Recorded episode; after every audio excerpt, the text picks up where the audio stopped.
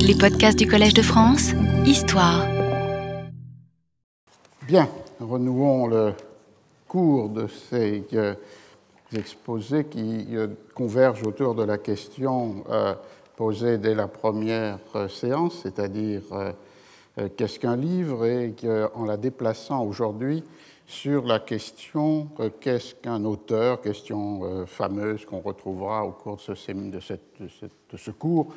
posé par Michel Foucault en 1969 dans une conférence à jamais célèbre donnée à la Société française de philosophie. C'est-à-dire finalement la question ici est celle de l'attribution à un texte devenu un livre euh, d'un nom propre, celui euh, de euh, l'auteur. Et le problème est de savoir s'il y a là une condition nécessaire pour répondre à la question qu'est-ce qu'un livre? Vous vous souvenez peut-être que dans le dernier cours, j'évoquais l'émergence au cours de la seconde moitié du XIVe siècle et de la première moitié du XVe siècle, donc avant l'invention de euh, Gutenberg de ce livre unitaire, libro unitario, comme disent les paléographes italiens, et qui unissait un texte ou plusieurs textes qui faisaient œuvre à l'intérieur d'un même objet manuscrit et attribué à un même auteur et donc un seul auteur. Donc du coup, on avait cette liaison qui paraît indissociable entre le nom propre, l'objet matériel et l'œuvre, œuvre singulière ou ensemble de textes qui font euh, œuvre. Il y a donc là un premier objet de réflexion euh, qui est celui de la variation ou des variations historiques de cette relation euh, tous euh, les, objets que, l'on qualifie de livres ne sont pas identifiés seulement à une seule œuvre et beaucoup d'objets euh, écrits, manuscrits ou imprimés qui portent des textes euh, peuvent circuler dans une société sans être attribués, assignés à quelque nom propre que ce soit. Première question donc que l'on retrouvera, ces variations de l'assignation à un nom propre d'un texte ou d'un ensemble de textes d'une œuvre, d'un discours. La seconde question est une question euh, euh, qui porte, elle, si l'on se place du côté de l'auteur, sur la dissociation existant entre euh, l'écrivain et l'auteur, c'est-à-dire l'individu producteur de texte d'un côté et d'autre part ce nom propre auquel l'œuvre est assignée, dans ou hors le livre la tension, si magnifiquement montrée dans un des textes de Borges, euh, Borges et yo, Borges et moi, c'est dissociation visée par ce texte entre, d'un côté, l'existence singulière, particulière de l'écrivain, et d'autre part, le nom propre, le nom d'auteur comme fonction du discours, et le jeu permanent entre euh, ces deux euh, éléments qui définissent d'un côté le nom propre, Borges, auquel est attribué par l'institution, par euh, le public, par les lecteurs, par les éditeurs des œuvres, et d'autre part le je, le moi singulier de l'individu, de l'écrivain, qui peut se reconnaître ou se mettre à distance de ce nom propre, de cette fonction qu'il habite de bon gré ou de malgré. De là l'interrogation sur la possibilité de comprendre cette relation entre l'écrivain et l'auteur, une seule personne, mais en deux corps, euh, l'un euh, public et éditorial et l'autre euh, intime et privé, comprendre cette tension à l'intérieur même du processus de composition et de publication des œuvres. Cette relation a été placée au, centre d'une approche critique euh, très développée dans le contexte français, qui est celle de la génétique textuelle, puisque le programme de la génétique textuelle, comme le signalait Pierre-Marc de Biasil, l'un des euh, fondateurs et en même temps praticien de cette approche critique, a pour fin de remonter en quelque sorte de l'auteur, le nom propre auquel sur un livre, une œuvre est assignée à l'écrivain qui a, euh, à travers un cheminement plus ou moins long et plus ou moins euh, chaotique, produit l'œuvre,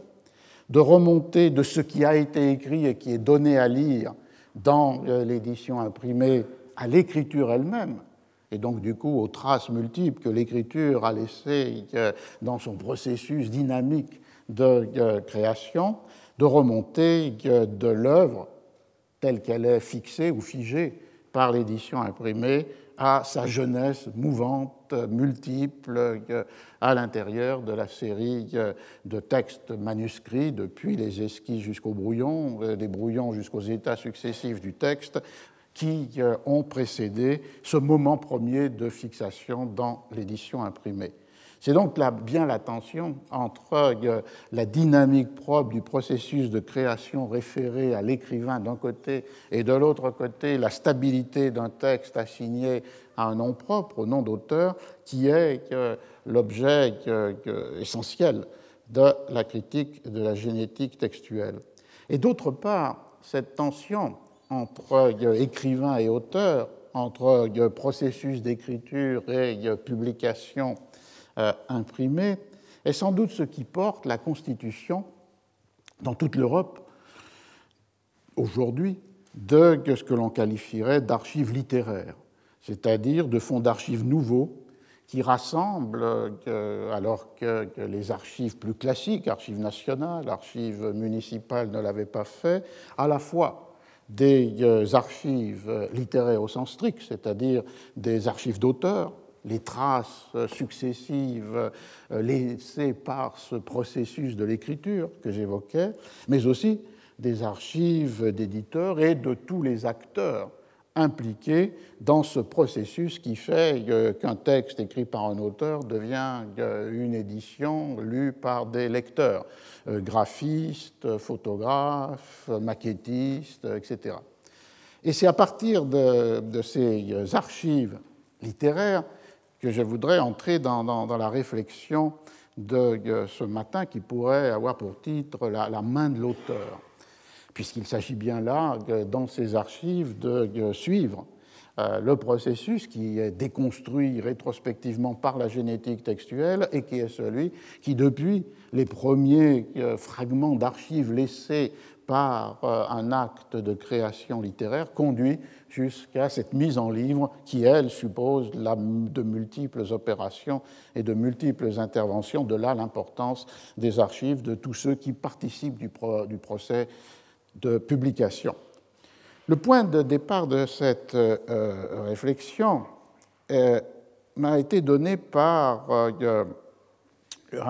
la lecture à l'occasion d'un colloque aux États-Unis du programme qui est affirmé par la première de ces archives littéraires, c'est-à-dire euh, les archives euh, allemandes de la Deutsches Literaturarchiv Marbach. Marbach est la ville natale de Schiller, c'est la ville dans laquelle a été créé un musée Schiller très, très tôt, et à partir de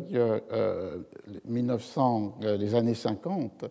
cette, euh, ce musée littéraire euh, consacré à Schiller dans sa ville natale s'est transformé en un projet de, des archives de la littérature allemande ou des archives allemandes de euh, la littérature. Et l'intéressant est de voir que dans le projet affiché par cette Deutschen Literaturarchiv, il est dit ces archives entendent rassembler cataloguer et rendre accessibles toutes les sortes de documents liés avec la littérature moderne allemande, et entre parenthèses, depuis 1750 jusqu'au présent. Et de fait, l'énorme euh, quantité d'archives particulières à l'intérieur des Deutsches Literaturarchiv Marbach euh, renvoie bien à la présence soit euh, d'auteurs de euh, fiction, Kafka, Celan, Broch, Hanke, que de spécialistes de philosophie ou des sciences humaines. On y trouve par exemple les archives de Jaspers ou bien de Norbert Elias ou de Krakauer. La question qui m'avait attiré l'attention est pourquoi 1750 c'est-à-dire, euh, pourquoi penser qu'à partir de la, de la mi-XVIIIe siècle, on entre dans un domaine de l'archivable ou de la constitution possible d'une archive littéraire? Si l'on regarde les exemples parallèles, plus tardifs, d'archives littéraires, telles qu'elles ont été construites en France et en Angleterre, on est déçu quant à la réponse à cette question. En effet, du côté français, comme certains le savent ici, cette euh, archive littéraire, mais au sens large, d'une archive qui euh, considère l'édition dans tous ses moments, depuis les archives des auteurs jusqu'aux archives des éditeurs, des imprimeurs ou de ceux qui travaillent dans les métiers du livre, euh, dans l'Institut Mémoire Édition Contemporaine, qui avait été fondé en 1988 à la fois à l'initiative de chercheurs, de professionnels de l'édition et avec l'appui du ministère de la euh, Culture, cette euh, archive de euh, l'IMEC, elle est un peu décentrée par rapport à Marbach, où le mot littérature est donné en premier, c'est-à-dire l'intérêt pour les archives des auteurs, même si dans les archives de Marbach on rencontre d'importantes archives d'éditeurs, par exemple celle de Cotta, dans le cas français, c'est à partir de la catégorie d'édition que le projet a été organisé et euh,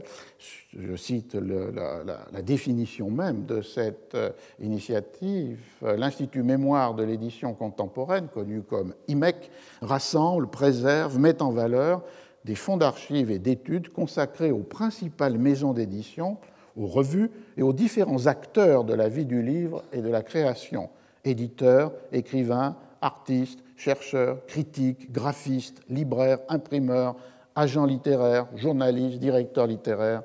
etc. Et lorsqu'on regarde les collections qui ont été rassemblées par l'IMEC et qui maintenant sont euh, consultables dans un lieu magnifique qui est une abbaye euh, située près de Caen, l'abbaye d'Ardennes, on trouve fondamentalement des 66 archives d'éditeurs,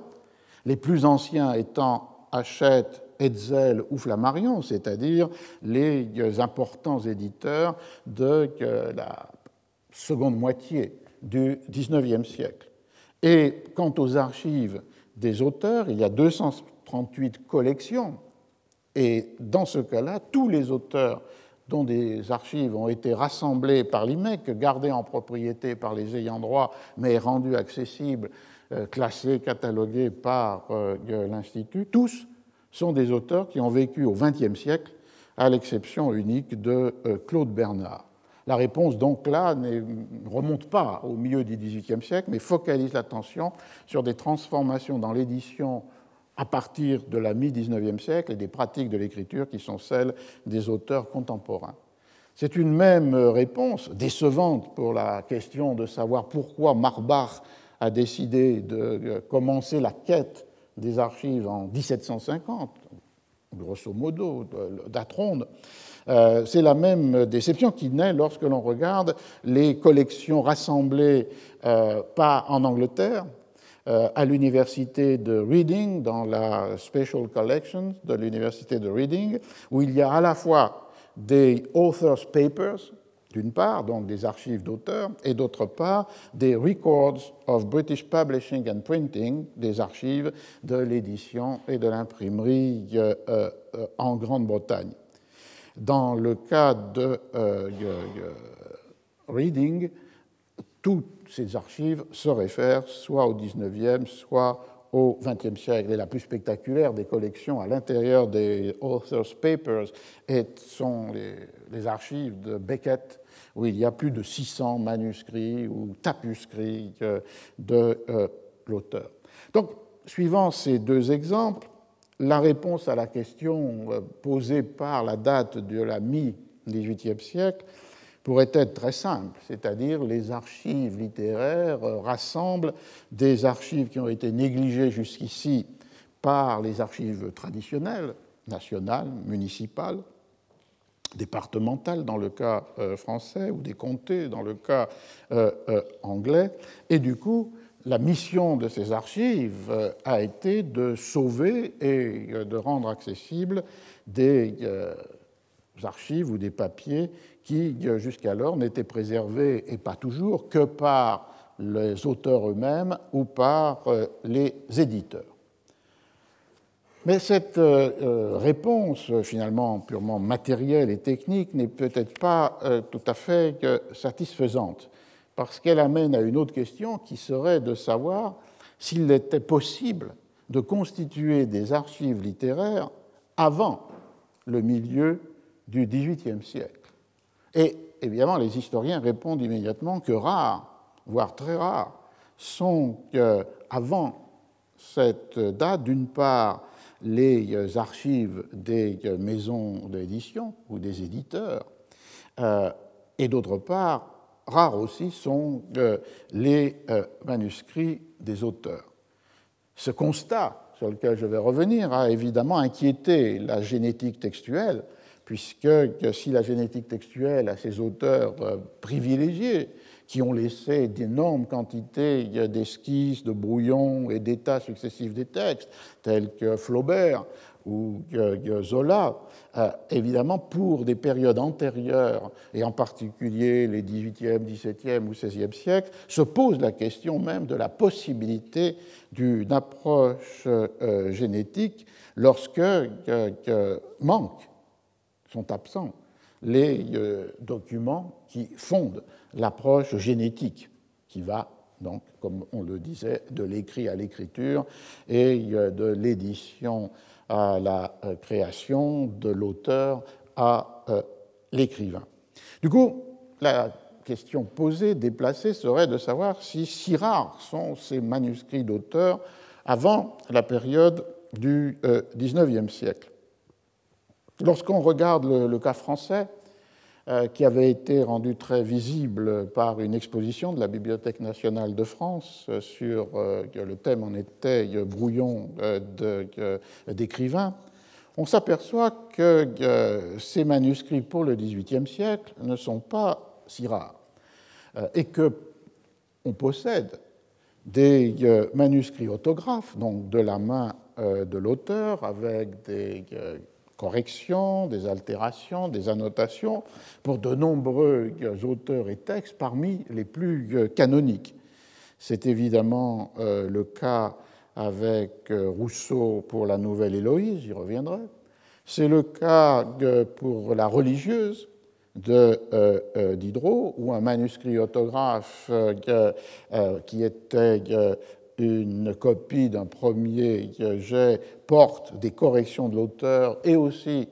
des correction ou une préparation de la copie par Meister, puisque, comme vous le savez, les romans de Diderot euh, n'ont jamais été publiés de façon imprimée durant euh, sa vie et qu'ils ont circulé à travers la publication manuscrite qui était celle assurée pour un petit nombre de lecteurs dans l'Europe aristocratique et des princes par la correspondance littéraire de Meister et Grimm. Et on a un manuscrit autographe de euh, euh, Diderot, de, que la religieuse, avec ses propres corrections à son propre texte, et d'autre part les traces laissées, puisque c'est le manuscrit qui a dû être remis à euh, Meister pour sa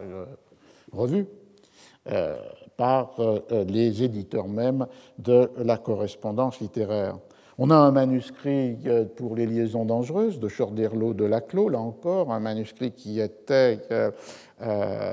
à partir d'un premier état, une mise au propre et euh, avec des euh, corrections. Et de même pour Paul et Virginie de, euh, de Bernardin de Saint-Pierre. Donc les textes les plus canoniques pour le roman français du XVIIIe siècle ont laissé des euh, manuscrits autographes qui n'étaient pas forcément le premier jet d'écriture, mais qui étaient établis par la main de l'auteur et sur, lequel, sur lesquels cet auteur pouvait ajouter euh, des corrections, des suppressions et des modifications. Un des cas les plus euh, spectaculaires est le cas des dialogues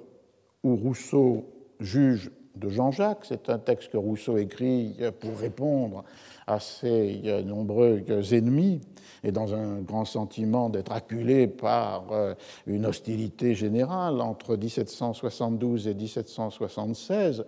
Euh, il en compte lui-même l'histoire euh, dans la l'édition imprimée qui sera publiée en 1782, que pour se justifier, et pas seulement aux yeux des hommes, Rousseau avait eu l'intention de déposer ce manuscrit dans le cœur de euh, Notre-Dame. De là, il lui avait donné une sorte de suscription ou de titre, euh, dépôt remis à la Providence. Mais au moment où il est arrivé à Notre-Dame, les grilles étaient fermées, donc il n'a pas pu mettre en action, en acte son projet. Donc il a décidé de laisser ce manuscrit, des dialogues où Rousseau juge de Jean-Jacques, à euh, un auteur qu'il considérait comme vertueux, qui pourrait euh, transmettre à la postérité ce texte de justification, c'est-à-dire euh, Condillac. De ce texte, Rousseau a euh, aussi établi trois autres copies autographes euh, tout en 1776. Il y a donc quatre manuscrits de la main de Rousseau des dialogues où Rousseau juge de Jean-Jacques. Évidemment, ici, on peut aussi évoquer un thème que je évoquerai aussi plus tard, le fait que Rousseau était lui-même copiste. Et on sait qu'il a dans sa première euh, vie euh, vécu de la copie de, la musique. Donc il a une pratique de l'écriture qui lui permet cette reproduction par lui-même de son propre texte. Donc la conclusion avec euh, Rousseau, Diderot, Choderlos de Laclos, Bernardin de Saint-Pierre est que des manuscrits autographes existent. Et j'ai laissé de côté un cas tout à fait particulier, qui est évidemment le rouleau de 12 mètres de long laissé par Sade pour les 120 journées de Sodome. Mais même en mettant de côté cette, ce cas tout à fait spécifique, il est clair que des manuscrits autographes existent, que donc la génétique textuelle peut déployer ces catégories d'analyse sur ces manuscrits, mais avec une euh, euh, nuance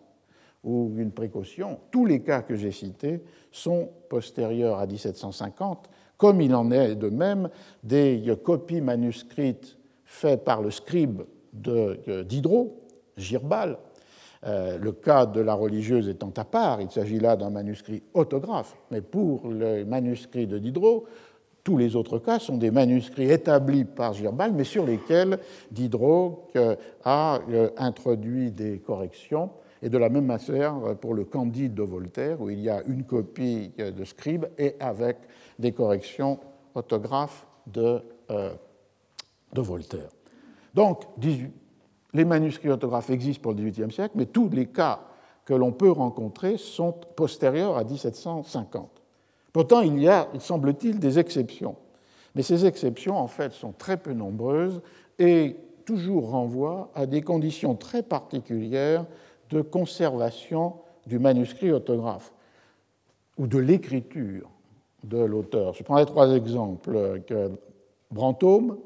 qui euh, avait laissé à ses héritiers les sept volumes de son livre des euh, dames, avec charge pour eux de le faire euh, publier. Il s'agissait de sept cahiers écrits de la main euh, de euh, pardon, qui avaient été transcrits par un scribe, mais sur lesquels Brantôme avait corrigé et augmenté son propre texte. Il s'agit donc de ce, comme pour les manuscrits d'Hydro, d'un mixte une copie établie par un scribe sur laquelle se rencontrent des euh, corrections, des interventions, des suppressions, des réécritures de la main de l'auteur. Les héritiers seront un peu lents à obéir à cette injonction puisque le texte sera publié seulement en 1665. Un deuxième cas spectaculaire, mais aussi très particulier, ce sont évidemment les manuscrits laissés par Pascal pour son apologie du euh, christianisme, manuscrits qui ont été rassemblés puis euh, transcrits par euh, les messieurs de Port-Royal, cette transcription leur permettant de mettre en ordre ces manuscrits de Pascal pour leur édition dépensée de 1669-1670. Et le cas des manuscrits de Pascal laisse ouvert jusqu'à aujourd'hui la question de la relation entre les différents états du texte, puisque nous avons d'un côté ces deux transcriptions manuscrites conservées à la Bibliothèque nationale de France, demandé, assuré par les messieurs de Port-Royal, des papiers qu'ils avaient trouvés dans la, succession, à la mort de Pascal. On a donc deux manuscrits de transcription établis par un scribe de ces papiers de Pascal. Donc c'est un état du texte. Un autre état du texte est l'édition imprimée de 1669-70, faite par les messieurs de Port-Royal à partir de ces transcriptions manuscrites. Et le troisième état du texte, qui pourrait poser la question du manuscrit original de euh, Pascal, est ce qu'il est advenu de euh, ses euh, propres écrits, puisque l'on sait que Pascal avait l'habitude d'utiliser d'assez larges feuilles de papier qu'il découpait en différents bandeaux sur lesquels, enfin, sur les feuilles de papier, il écrivait observations, pensées, ce qui deviendrait des fragments. Ensuite, ces unités textuelles étaient découpées, percées d'un petit trou sur le côté et euh, assemblées les unes aux autres dans des liasses qui n'avaient plus la forme ni d'un cahier ni d'un livre, mais la forme de liasses de euh, euh, fragments, de petits morceaux de papier. Et c'est cela que les messieurs de Port-Royal ont euh, trouvé, et c'est cela qu'ils ont réorganisé dans l'ordre des deux transcriptions manuscrites que j'évoquais. Et ces fragments de Pascal associés dans des liasses ont survécu, mais malheureusement, au cours du XVIIIe siècle, ils ont été euh, réassemblés et collés dans un ordre qui n'était pas forcément celui voulu par Pascal, sur les euh, feuillets d'un euh, recueil qui euh, devenait du coup le manuscrit original, mais dans une forme qui n'avait rien d'original, puisque ces, fragments, ces petits morceaux de papier qui formaient des liasses sont devenus, dans un ordre séquentiel et linéaire, des pages d'un cahier ou d'un registre euh, euh, manuscrit. On a donc là, et toutes les éditions de Pascal euh, doivent décider, confronter à partir de ces trois traces les plus originales, mais dont aucune n'est le manuscrit original, c'est-à-dire euh, les morceaux de papier organisés en liasses, transférés, collés, réordonnés dans euh, des registres manuscrits, euh, les transcriptions faites à la demande des messieurs de Port-Royal et l'édition imprimée, la première, celle de 1669-70, et la variété des décisions prises par les éditeurs de Pascal confrontés à ce puzzle de manuscrits euh, originaux, entre guillemets, qui traduit la difficulté, évidemment, de, euh, et aussi les conceptions différentes que l'on se fait de ce que voulait écrire Pascal et sous quelle forme dans son apologie du christianisme. Le troisième exemple est Montaigne, mais ici, avec cette particularité, c'est que toute forme d'écriture manuscrite de Montaigne se rencontre dans des objets imprimés. C'est-à-dire d'un côté un certain nombre des livres qu'il possédait et sur lesquels il a euh, écrit des annotations, qui sont d'ailleurs très intéressantes parce qu'elles ne respectent pas les manières d'annoter les textes dans les marges qui étaient celles de la technique des, lieux communs, euh, mais plutôt le fait qu'à la fin du livre, Montaigne écrit un jugement, euh, une analyse d'ensemble du livre qu'il vient de lire, à un point tel que trois ces euh, commentaires longs, in fine, dans l'exemplaire imprimé, deviendront euh, des euh, passages même intégrés par lui-même dans, dans les essais. Il y a donc des livres possédés par Montaigne à la Bibliothèque nationale de France, à la Bibliothèque municipale de Bordeaux, et pour dix d'entre eux, à la bibliothèque de Trinity College à Cambridge. Donc d'un côté, une écriture autographe, mais qui est déposée dans les livres lus et qui a la forme d'annotations longues commentant le texte. Et d'autre part, comme tout le monde sait, une deuxième forme d'écriture autographe de Montaigne dans un exemplaire de l'édition de 1588 des Essais, qui était une édition luxueuse, édition in quarto, avec de larges marges, et utilisé par Montaigne pour introduire de sa propre écriture toutes les transformations qu'il voulait euh, donner au texte pour l'édition euh, suivante. Cet euh, exemplaire, connu comme exemplaire de Bordeaux, est aussi là l'objet d'un débat fondamental, puisque l'héritière intellectuelle et littéraire de Montaigne, Madame de Gournay, publie en 1595 une édition, et toute la question, qui n'est pas strictement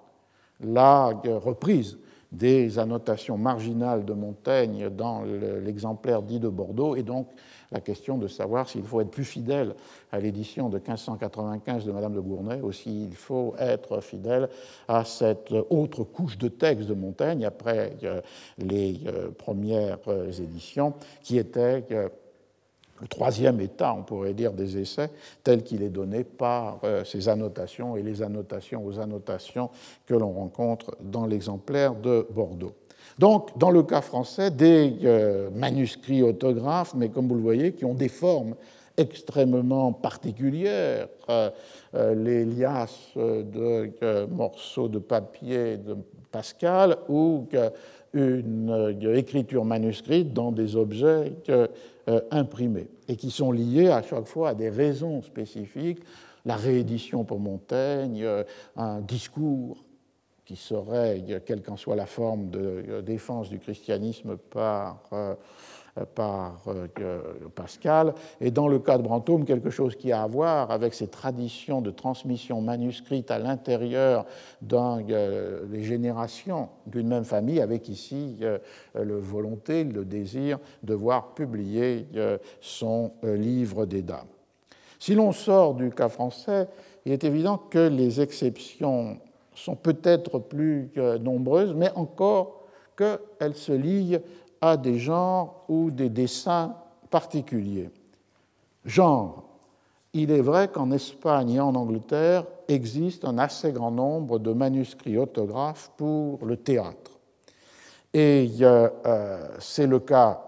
pour la comédia dans le monde euh, castillan. On a des manuscrits autographes de Calderón de la Barca, de Quevedo, de Lope de Vega, par exemple, dans l'université où j'enseigne pendant une partie de l'année, à l'université de Philadelphie, euh, la bibliothèque de l'université euh, contient deux manuscrits de la main de Lope de Vega, de deux comédias, l'une qui a pour Los Benavides, et signée à la fin par Lope de Vega, 15 juin 1600, et une autre, Carlos V en Francia, qui est signée par Lope 20 novembre 1604. Et dans le cas de la Bibliothèque nationale, à Madrid, on a 17 manuscrits autographes de Comella par Calderón et 24 par Lopé, dans un total de plus d'une centaine de euh, manuscrits euh, autographes pour des pièces de théâtre pour euh, le siècle d'or entre 1560 et la mi-XVIIe siècle. La préservation de ces euh, euh, euh, manuscrits pose d'ailleurs la question de leur raison. Il y en a deux possibles. L'une qui était le fait qu'après avoir été soumis à l'approbation d'un censeur, donc qui en permettait la représentation, il revenait à l'auteur ou à la compagnie théâtrale qui pouvait les conserver comme preuve authentifiant la permission, l'autorisation de leur euh, représentation et en même temps éventuellement euh, s'en servir euh, directement ou par une autre copie comme un livre de régis qu'on appelle en Angleterre prom book qui pouvait gouverner la représentation elle-même. En tous les cas, ce qui est précieux avec ces manuscrits autographes de Lope de Vega, ce n'est pas nécessairement de saisir l'acte de la création de l'écriture euh, dans sa dynamique propre, même si cela est possible, puisque l'on voit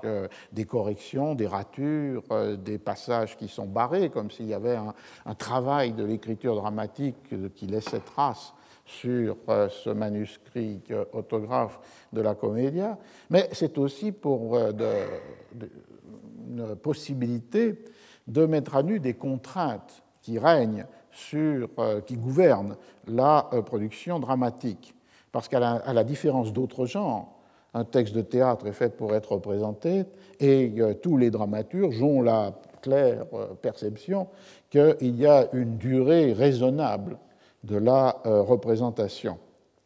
Euh, et qui est euh, euh, défini deux heures, deux heures et demie, aussi bien en Espagne qu'en Angleterre, et qui impose à l'écriture une contrainte, c'est-à-dire une contrainte de longueur. La contrainte de durée du spectacle se traduit au moment de l'écriture dramatique par une contrainte de longueur. Et Lope de Vega donne dans son art poétique ou son art dramatique, qui est ce texte Arte Nuevo de hacer comedias en este tiempo, qui est un texte qu'il a prononcé devant une petite académie de lettrés, celle du comte de Saldagna, en 1609 à Madrid, et qui est ensuite euh, publié, il définit cette euh, longueur tolérable du spectacle à partir de l'importance du manuscrit de euh, la pièce. Et pour lui, chaque acte doit correspondre à quatre pliegos. Et le terme de pliego signifie, euh, dans ce contexte-là, une feuille de papier pliée deux fois, exactement comme dans le cas de l'imprimerie, puisque le format in quarto repose sur des cahiers qui ont cette structure. Et donc, une feuille de papier pliée deux fois, ce qui donne euh, euh, huit feuillets ou 16 feuillets, 16 pages. Et donc, du coup, puisque chaque acte doit correspondre à quatre de ces pliegos, et comme la Commedia Nueva euh, comporte trois actes, à l'inverse de la plus traditionnelle qui en comportait quatre, on voit que la longueur du manuscrit que l'auteur doit écrire pour respecter la longueur tolérable de la représentation est de 12 euh, pliegos, ce qui fait un total de 48 feuillets euh, pour euh, la, totalité de la pièce. Et donc, il y a là un, raisonnement mathématico-esthétique qui définit la contrainte sur l'écriture par rapport à la contrainte de la représentation. Et lorsque l'on peut analyser euh, les manuscrits autographes de Lope, par exemple, dans ce cas-là, ces deux pièces de 1600 et 1604, on voit que lui-même, comme dramaturge, respecte strictement ces euh, contraintes qu'il énonce comme euh, dans sa poétique dramatique, puisque, par exemple, le manuscrit de Carlos V en su patria, en Francia, pardon, Carlos V en Francia, correspond exactement à une longueur de 50 feuillets, une centaine de pages, et qui était le résultat de ce calcul qui suppose qu'une comédie en trois actes ne doit pas euh, avoir plus de, plus de 48 euh, feuillets écrits. Donc on a là, pour des raisons qui peuvent être des raisons liées à la censure, des raisons liées à la pratique du théâtre, et a des, manuscrits autographes qui survivent et qui, au moins dans le cas de Lope de Vega, permettent de mettre en évidence une grande réalité, je pense, esthétique des XVIe, XVIIe siècles, c'est-à-dire le fait que, plus encore peut-être dans les littératures modernes, des contraintes objectives euh, gouvernent les euh, pratiques d'écriture et dans le cas euh, du théâtre, cette contrainte mesurée par la longueur du manuscrit qui est celle de la durée de la représentation. On a aussi, dans le cas anglais, un certain nombre, peut-être plus limité, de manuscrits autographes de dramaturges qui ont survécu. Et parfois d'ailleurs sans que leur corresponde une édition imprimée. C'est le cas avec un manuscrit extrêmement euh, spectaculaire qui est The Book of Sir Thomas More, une pièce qui s'appelle Sir Thomas More et qui est sans date, mais un manuscrit euh, conservé à la British Library et qui euh, comporte sept mains différentes, avec cinq mains que l'on peut attribuer à des dramaturges, une un copiste, et la dernière au Master of Revels, c'est-à-dire euh, euh, cet officier euh, qui était en charge en Angleterre de la censure des pièces de théâtre avant leur représentation, c'est-à-dire donc de la lecture des manuscrits autographes ou de copies qui lui étaient adressés et sur lesquels, comme c'est le cas dans le Sir Thomas More, euh, il pouvait proposer à la fois des suppressions ou que des réécritures. C'est donc un manuscrit particulièrement complexe puisqu'on y rencontre sept mains euh, différentes. Cette pièce euh, semble avoir été écrite entre 1592 et 1595 par un dramaturge, Anthony Munday, et ici, la, possible attribution à Munday se fonde sur une comparaison euh, d'écriture avec deux pièces clairement et authentiquement autographes dans, dans leur manuscrit de Munday, John Kent et John Camber.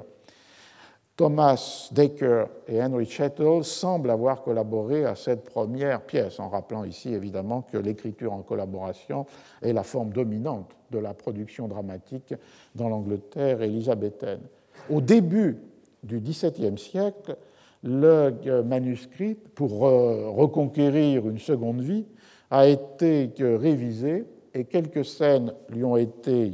ajoutées, d'une part par Thomas Heywood, et d'autre part, semble-t-il, c'est du moins ce qu'accepte la critique contemporaine, par euh, Shakespeare,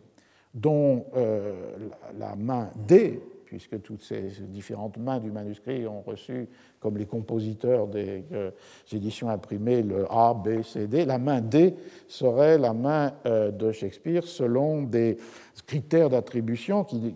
sont à la fois stylistiques et paléographiques même si là la prudence est de mise, puisque évidemment de l'écriture de Shakespeare on ne connaît que quelques signatures, d'ailleurs assez différentes les unes des autres, et pas nécessairement de sa, propre main, euh, puisqu'à l'époque on peut déléguer la, signature, même dans des actes officiels, et d'autre part euh, un testament dont le statut d'holographe, c'est-à-dire le testament écrit de la main même de celui qui l'établit et non pas dicté a un notaire, reste ouvert à la discussion puisqu'on y rencontre deux mains différentes et qui supposerait donc deux moments de rédaction et comme l'une, la seconde, est beaucoup plus hésitante ou tremblée, une certaine euh, affaiblissement de, de l'auteur. Donc les critères paléographiques existent, ils sont toujours soumis à un très grand euh, espace de discussion possible. Mais l'accord s'est établi dans la critique euh, shakespearienne pour reconnaître dans les scènes ou, de la, ou la scène en deux passages de la, écrite par la main D dans le manuscrit de Sir Thomas More, la main même de euh, William Shakespeare. Dans ce cas-là, ces deux passages euh, dans cette scène ajoutée à cette euh, pièce qui est, comme vous l'avez vu, une sédimentation d'intervention, euh, serait le seul manuscrit littéraire euh, attribuable à euh, Shakespeare.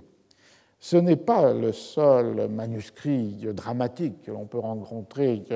dans l'Angleterre élisabéthaine ou dans l'Angleterre des deux premiers Stuart. Parmi d'autres exemples, un autre cas d'une grande complexité, peut-être le, texte le plus complexe à éditer aujourd'hui, c'est la pièce fameuse de Thomas Middleton, A Game at Chess, euh, fameuse parce qu'après les neuf premiers jours de représentation, l'ambassadeur d'Espagne, le comte de Gondomar, s'était plaint de, s'y voir euh, maltraité et donc euh, les représentations ont été suspendues. Mais cette pièce, The Game at Chess, du coup, avant cette interdiction ou après, a donné lieu à une très grande production de copies manuscrites. Et parmi euh, les six manuscrits que l'on conserve de euh, Game at Chess, et comme je le dis, qui sont, précèdent ou juste suivent l'interdiction de la pièce sur la scène et avant une édition qui paraît en 1595, euh, dans trois de ces six manuscrits, on peut identifier l'écriture de Middleton, un manuscrit étant entièrement de sa main, et les deux autres, une collaboration avec un scribe. On a donc, pour, euh, le cas du, théâtre, des manuscrits autographes qui survivent. Dans le deuxième cas, les raisons s'inscrivant à l'intérieur d'un phénomène d'une très grande importance, qui est celui de la publication manuscrite. Dans le cas de Middleton, il s'agit d'assurer par les copies manuscrites la circulation de l'œuvre, que ces copies manuscrites soient établies pour l'une d'entre elles entièrement de la main de l'auteur, et d'autre part, pour les autres, soit par un scribe, en particulier euh, Crane, qui était le scribe de la compagnie euh, théâtrale de euh, Kingsman de Shakespeare, ou par un mélange d'écriture entre le scribe et l'auteur. On voit qu'on est donc très loin là dans le statut du manuscrit, dans la génétique textuelle. On est beaucoup plus du côté du statut du manuscrit dans les formes de la publication. L'autre exemple, euh, dans lequel des manuscrits euh, survivent en grand nombre, c'est le Trecento euh, italien, puisque là, on a un très grand nombre de manuscrits autographes de Pétrarque, et qui, eux, à la différence de ces manuscrits dramatiques anglais, préservent le processus même de l'écriture poétique. Ce sont des manuscrits qui seraient au plus près des euh, manuscrits de la génétique textuelle pour des, auteurs des 19e et 20e euh, siècles. Euh, le plus grand connaisseur de ces manuscrits de Pétrarque est évidemment Armando Petrucci. Et je vais prendre, peut-être pour terminer cette première heure, deux, exemples analysés par, par Petrucci. Parce que ce sont deux exemples qui sont tout à fait en contraste et qui peuvent donner à penser sur les raisons et le statut de ces manuscrits. L'un est le euh, codex des euh, Rerum Vulgarium Fragmenta, c'est-à-dire euh, des, poèmes en, latin de Pétrarque. C'est un manuscrit qui est composé de neuf folios et de deux feuillets séparés. Et il a le statut finalement d'une archive de la création puisqu'il rassemble des esquisses, des brouillons, des textes avec des corrections, des additions, des suppressions, et aussi dans les marges la date précise du moment où ces différentes étapes du texte ont été euh, établies.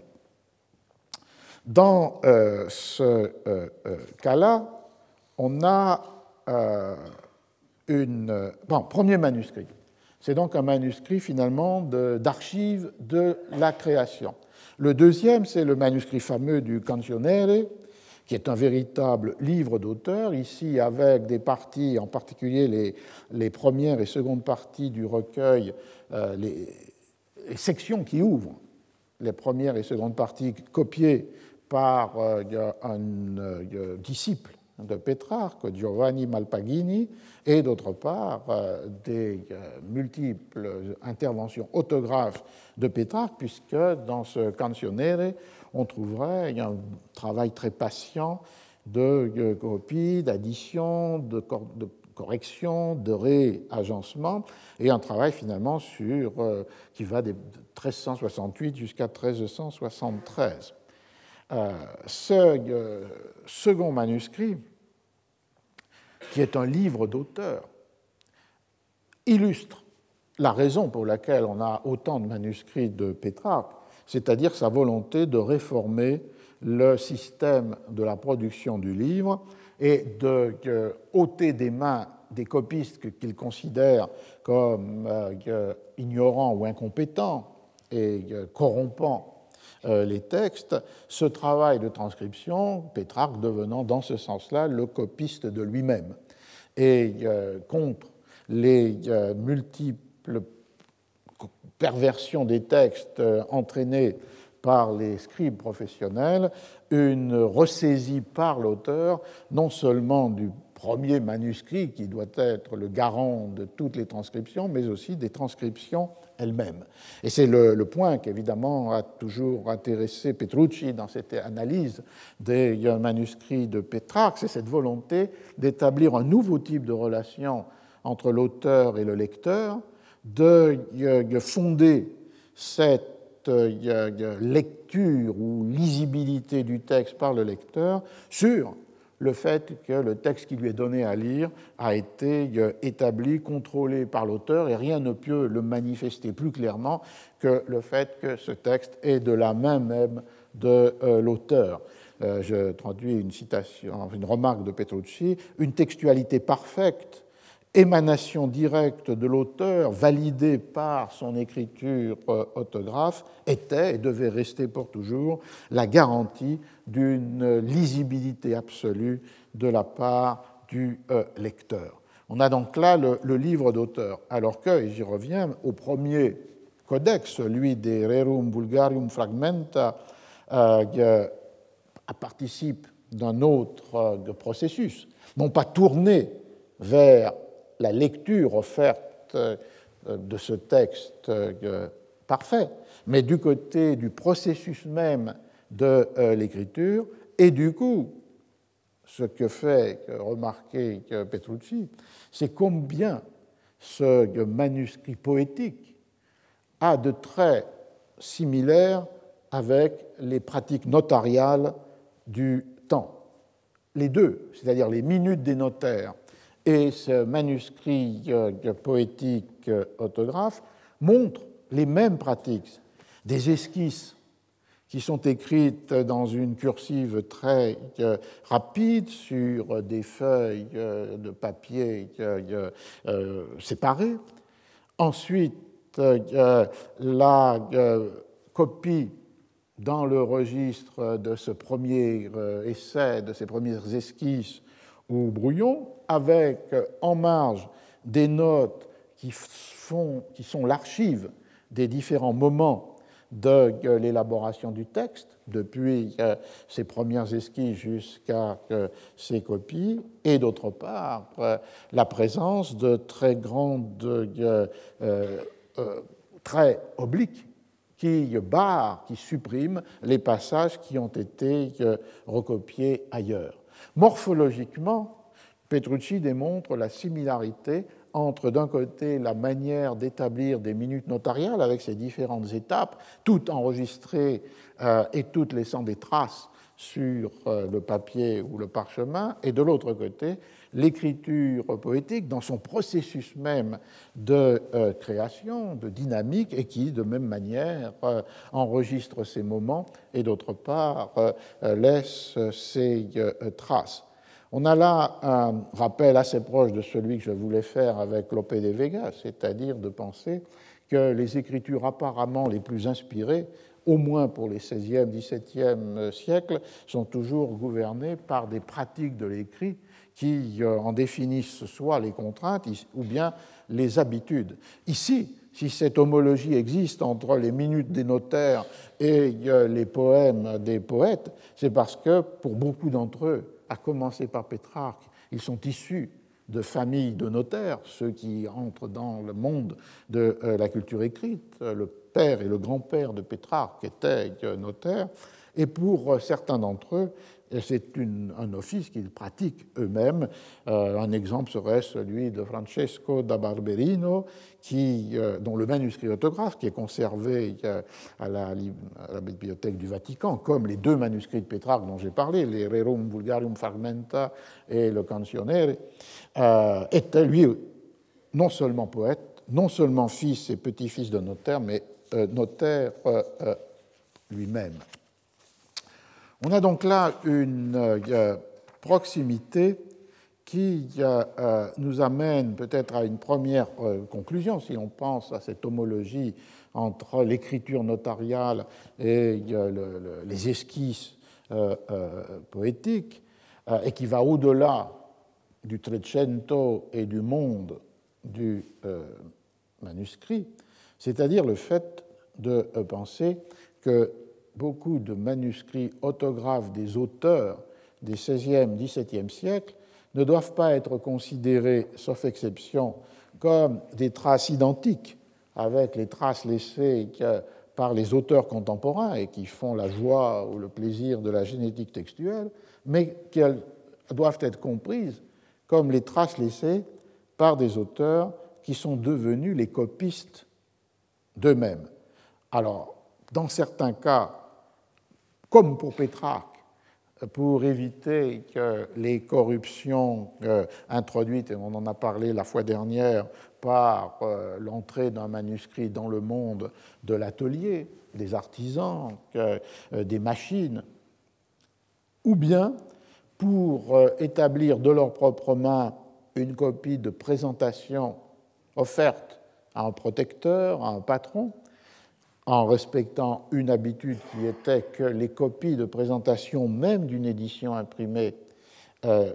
étaient très souvent au XVIe et encore au XVIIe siècle des copies manuscrites, comme si la dignité euh, ou la beauté de l'objet était mieux assurée euh, par la copie manuscrite. Et à l'intérieur de ces copies de présentation offertes aux protecteurs, aux patrons, aux mécènes, qui normalement sont manuscrites, une partie écrite par les euh, auteurs eux-mêmes. Euh, ou bien encore ces copies euh, où les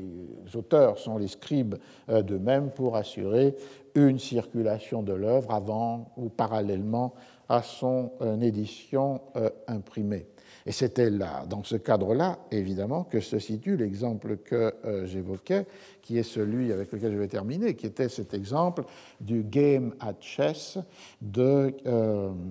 Middleton euh, et ses transcriptions avant ou après l'interdiction de la pièce à la suite de la plainte de Gondomar. Pièce étant en elle-même d'ailleurs, et c'est là la raison de cette complexité de euh, l'édition, avec ses états euh, successifs, euh, la possibilité de voir comment, par rapport à un certain nombre de manuscrits qui respectent ce que l'on peut penser être l'intention initiale de Middleton, c'est-à-dire d'écrire une pièce allégorique qui joue sur l'opposition entre les Noirs et les Blancs, la pièce est le jeu d'échecs, euh, et les noirs et les blancs incarnant euh, le bien euh, et le mal, et la charge politique et satirique qui va être donnée à cette pièce, sans doute pensée comme une allégorie, peut-être au cours des représentations, et en tous les cas laissant des traces dans un certain nombre des états manuscrits, dans un contexte où la pièce devient une satire de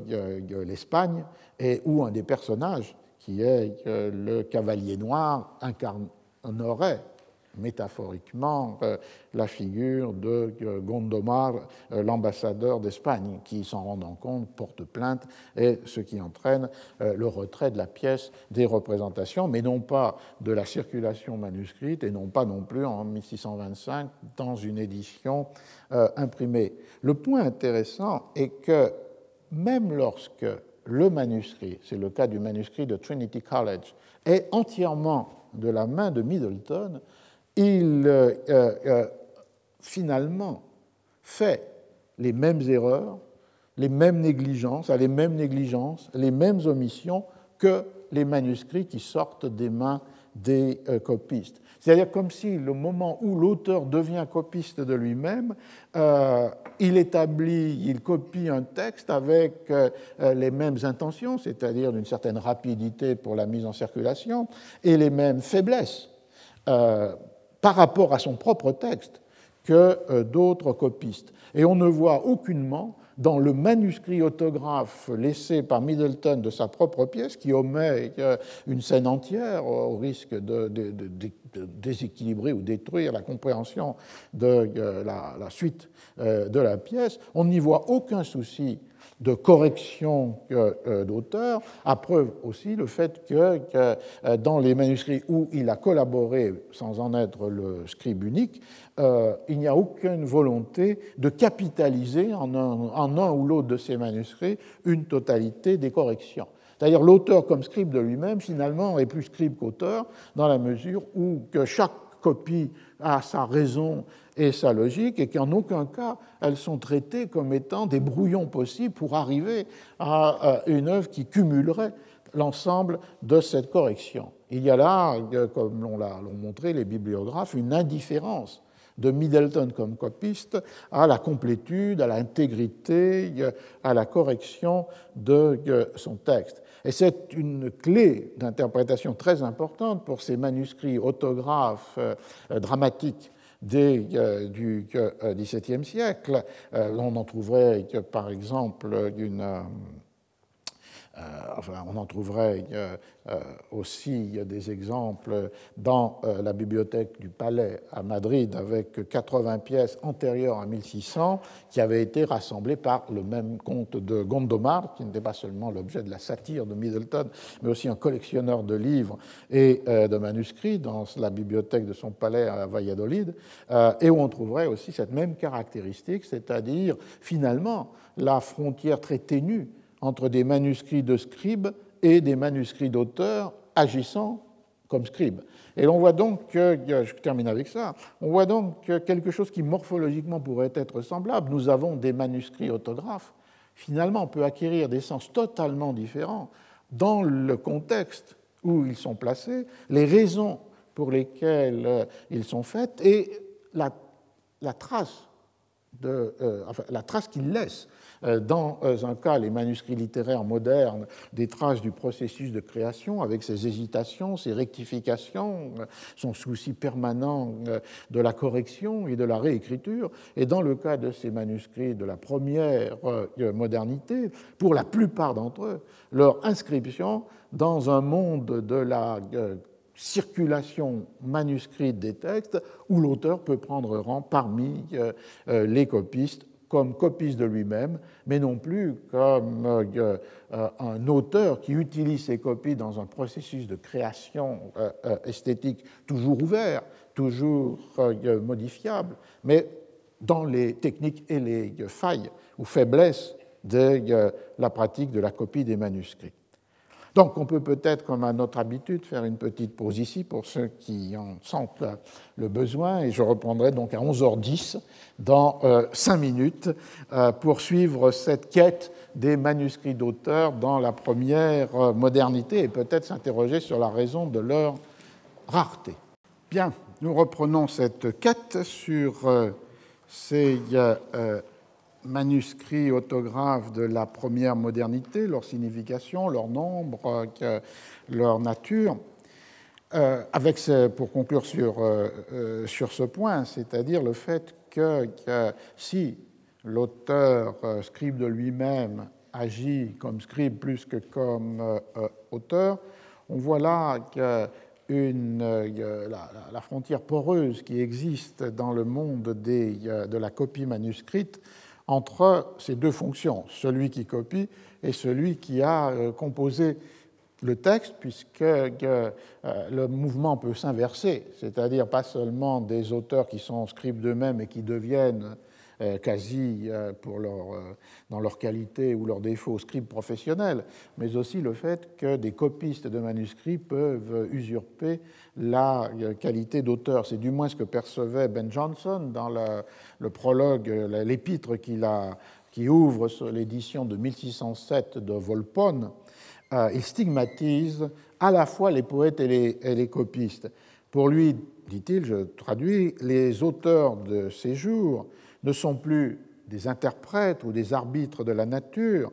des professeurs des choses divines et humaines, des maîtres dans euh, les manières, parce que, dit-il, aujourd'hui, leurs propres manières, euh, mais aussi leur nature, sont euh, inversées et il ne subsiste rien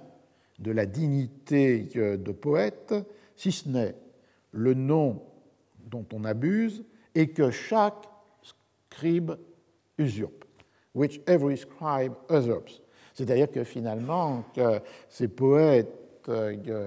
déchus euh, ne sont plus sont aussi euh, déshonnêtes que ne sont les scribes qui, parce qu'ils copient, deviennent auteurs euh, du, du texte. C'est donc là une autre manière de penser cette indécidabilité, cette fluidité entre la fonction d'auteur et la fonction de copiste dans le monde de la copie manuscrite. Alors, sans doute, on peut, à partir de ce constat, réfléchir sur les raisons, sauf exception, du très faible nombre de euh, manuscrits d'auteurs conservés pour euh, les XVIe, XVIIe et partie du XVIIIe euh, siècle. Si l'on pense Au cas espagnol, une première raison qui s'impose, mais qui vaudrait pour d'autres situations européennes, et là en dehors de ce cas particulier qui est le manuscrit dramatique, c'est le fait que, comme vous le savez, partout, pour être publié légalement, un texte doit être adressé à la censure qui donne son approbation et licence. Et il est clair que dans la très grande majorité des cas, et en particulier lorsque, ne se pose pas cette question de la représentation, le manuscrit qui est envoyé au Conseil royal pour être ensuite euh, donné à lire à un certain nombre de censeurs n'est pas le manuscrit autographe de l'auteur, qui est un euh, manuscrit avec rature, hésitation, correction, suppression, mais toujours, cas du théâtre mis à part, ce que l'on peut définir comme une copie au propre. Copia en limpio en, euh, espagnol ou fair copies dans la tradition bibliographique euh, anglaise et euh, américaine. Donc une copie établie par un scribe professionnel, éventuellement corrigée par l'auteur, quelquefois avec des additions de la main de l'auteur dans les marges ou dans des feuilles volantes, mais le manuscrit transmis au Conseil du roi pour être transmis au censeur est cette copie au propre qui est une première euh, transformation ou mutation du euh, manuscrit d'auteur autographe à une copie manuscrite qui devient l'objet même de la lecture des censeurs et éventuellement de leurs interventions, c'est-à-dire de, des corrections qu'ils suggèrent et des transformations qu'ils euh, imposent. Euh, dans le cas de l'espagnol, cette copie au propre, cette copie en limpio, est qualifiée de original, euh, ce qui est paradoxal, puisque par définition, elle n'est pas un manuscrit original, elle est un manuscrit copié, mais comme si finalement, dans le processus de publication, le premier manuscrit qui compte n'était pas celui de la main de l'auteur, mais était cet original, cette copie au propre qui a été lue par les premiers lecteurs, c'est-à-dire le censeur. Et euh, cette première euh, copie, qui est désignée comme originale, euh, porte les premières interventions sur le texte, qui sont les introductions d'une ponctuation, une régularisation des graphies, tout, élément que l'on ne rencontre pas naturellement dans les manuscrits d'auteurs ou dans les lettres écrites par des auteurs, par exemple Cervantes. Il y a donc là une première contribution d'un copiste anonyme à ce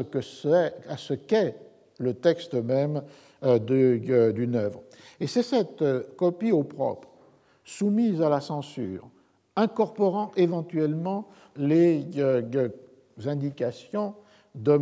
modification ou suppression imposée par les censeurs qui entre euh, qui est remise au libraire qui a pris en charge l'édition ou éventuellement à l'auteur, et c'est elle qui entre dans l'atelier typographique pour être euh, soumise à une deuxième série d'interventions par-delà celle du copiste et éventuellement euh, des censeurs, et qui est ce que l'on qualifierait aujourd'hui de copy editing, un travail d'édition, euh, un travail de préparation du texte pour sa composition typographique et qui renforce la, la, ponctuation, la, présence des lettres majuscules, les accents et aussi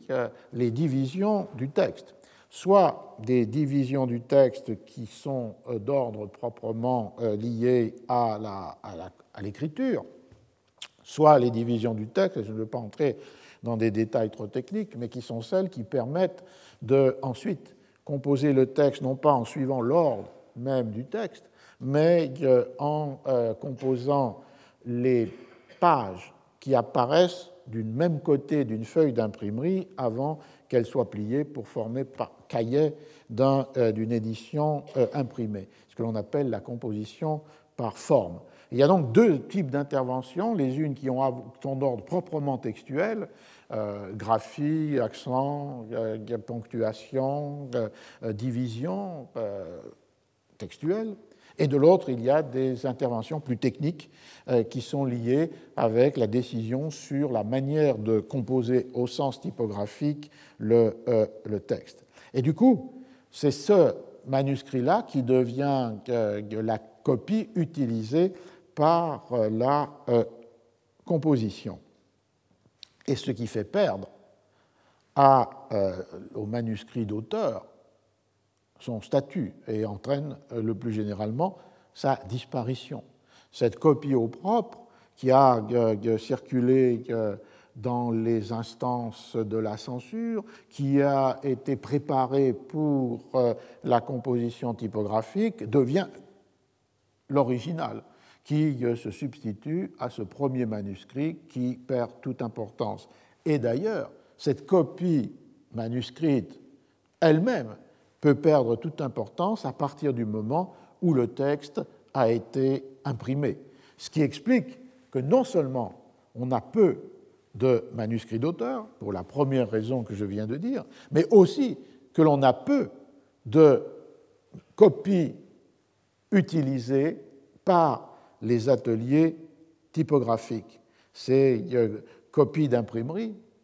ont elles aussi disparu, comme si elles n'étaient pas des objets qu'il était utile de conserver une fois que le texte est devenu le texte d'un livre imprimé.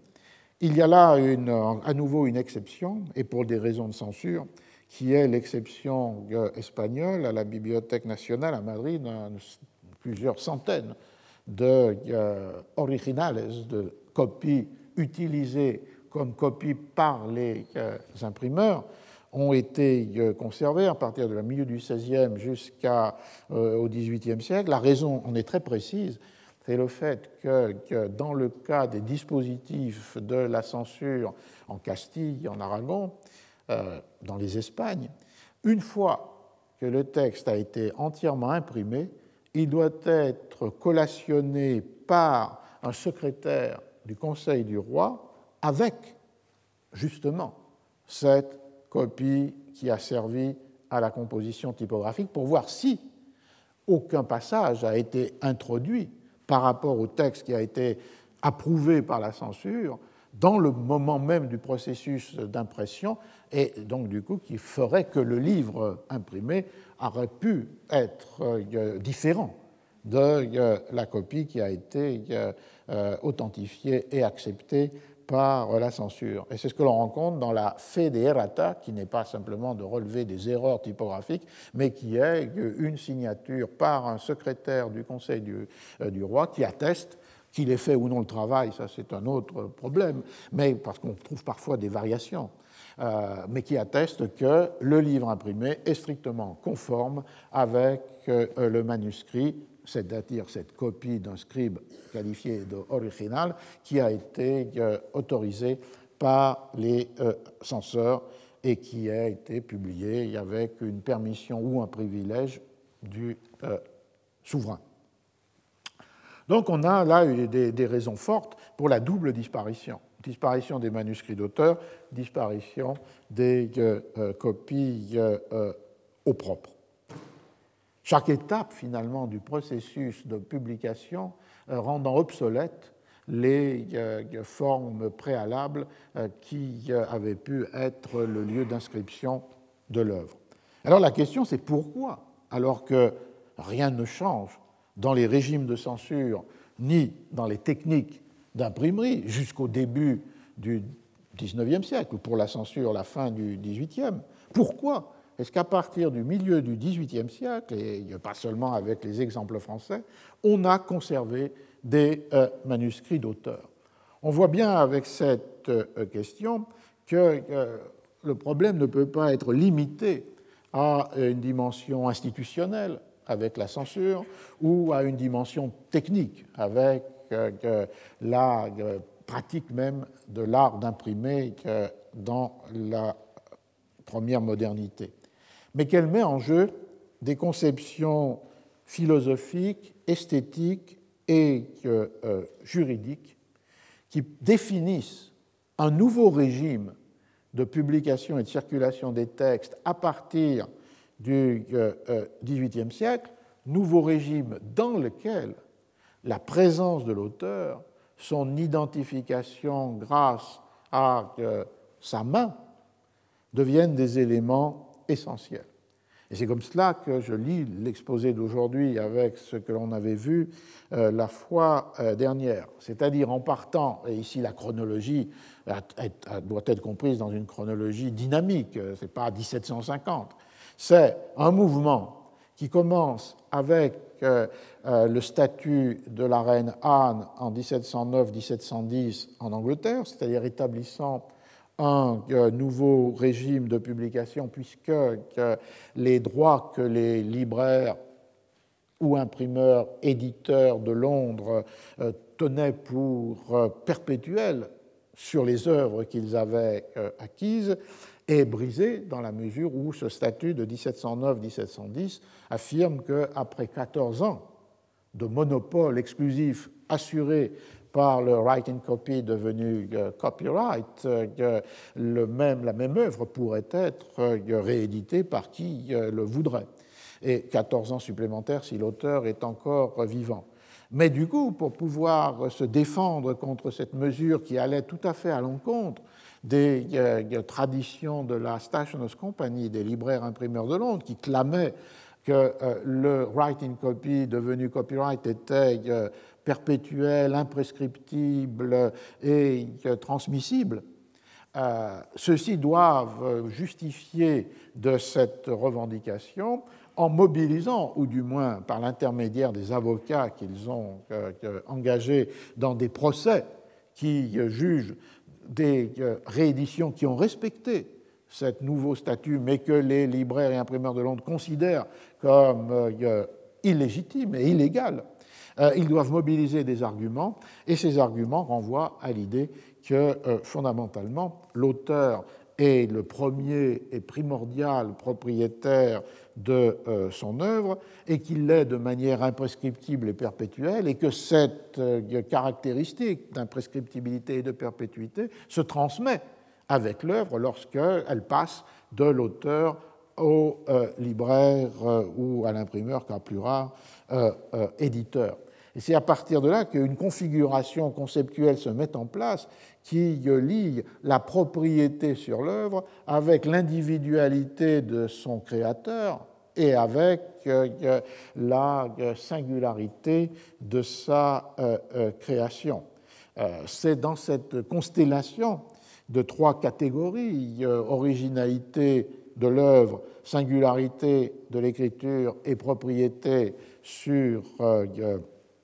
la composition littéraire que, se, constitue une sorte de creuset d'un nouveau régime de perception, définition, catégorisation euh, des, euh, euh, des œuvres. Et de là, comme conséquence, ce que j'ai évoqué la fois dernière et que l'on trouverait dans toute l'Europe, le fait que le pivot premier de, de ce nouveau régime de production ou de circulation des textes renvoie à la singularité irréductible de l'auteur. Et vous vous souvenez, dans les textes que j'ai cités la fois dernière, cette singularité irréductible peut être euh, définie à partir d'un critère qui est le critère de l'usage de la langue et de l'expression du sentiment. C'était euh, cette euh, citation de Blackstone The identity of a literary composition consists entirely in the sentiment and the language. L'identité d'une composition littéraire réside, consiste entièrement dans le sentiment et le langage. Sentiment et langage de qui? De l'auteur. Premier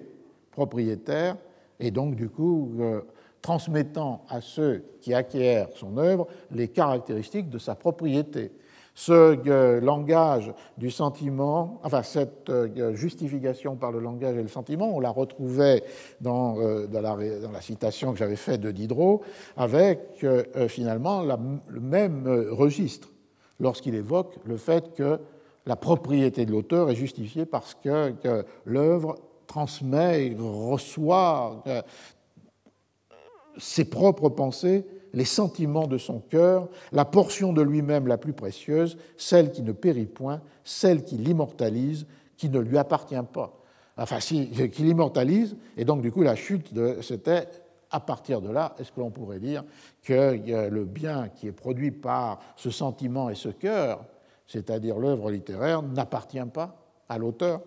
Et euh, finalement, dans un, registre plus philosophique, le fait que dans la controverse en Allemagne autour de l'illégalité de la reproduction des textes, qui était mis en avant particulièrement par Fichte, c'était le fait que la forme dans laquelle un individu euh, façonne des idées, qui peuvent être par ailleurs dans leur contenu euh, universel, et la manière singulière qu'il a de les articuler, de les lier l'une à l'autre, définissent cette euh, irréductible singularité, donc cette permanente et perpétuée euh, euh, propriété. On voit que dans tous ces cas, le langage, le cœur ou la forme, tout ramène à l'idée d'une individualisation radicalement singulière de l'auteur. Et donc, du coup, la seule matérialisation possible de cette immatérialité, puisque découle de cette idée que l'œuvre envoie au sentiment, au langage, à la forme, découle l'idée que l'œuvre est immatérielle, même si elle n'existe que dans des matérialités. Elle existe dans euh, la pureté de euh, cette euh, projection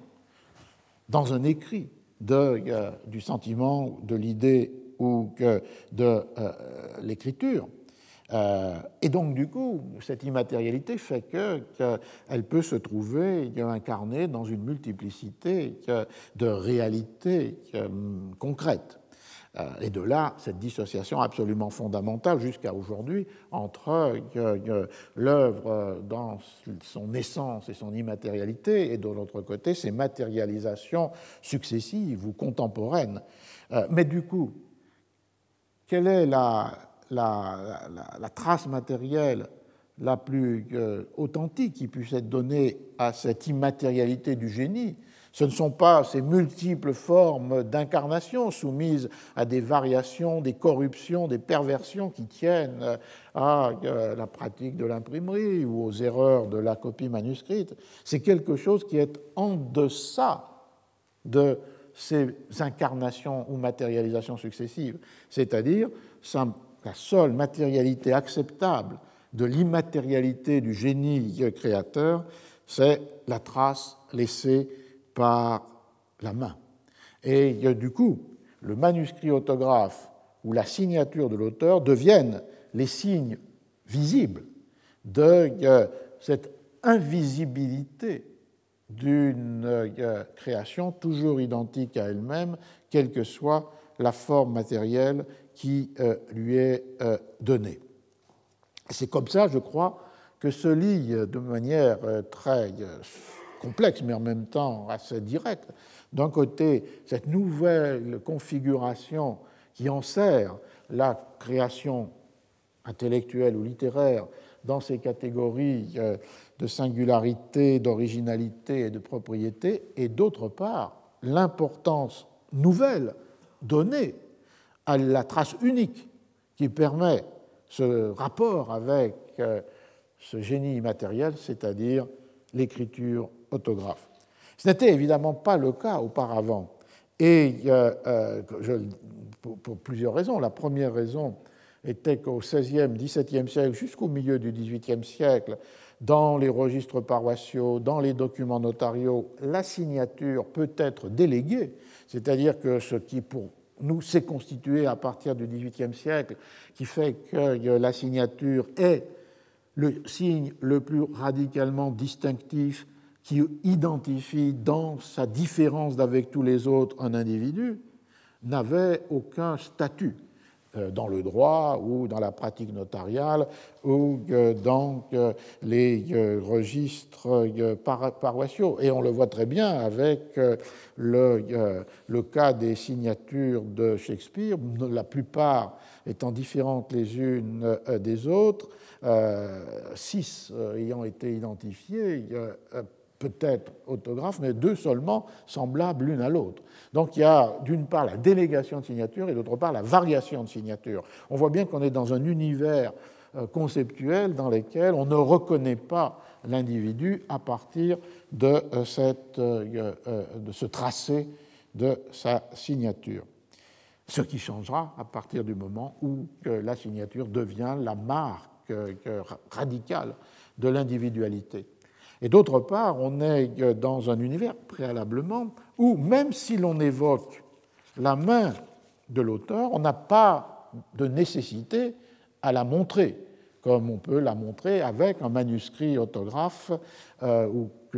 ou, une signature authentique. C'est par exemple la rhétorique qu'emploie en 1623 dans le euh, prologue du folio qui rassemble pour la première fois 36 ou 37, ça dépend des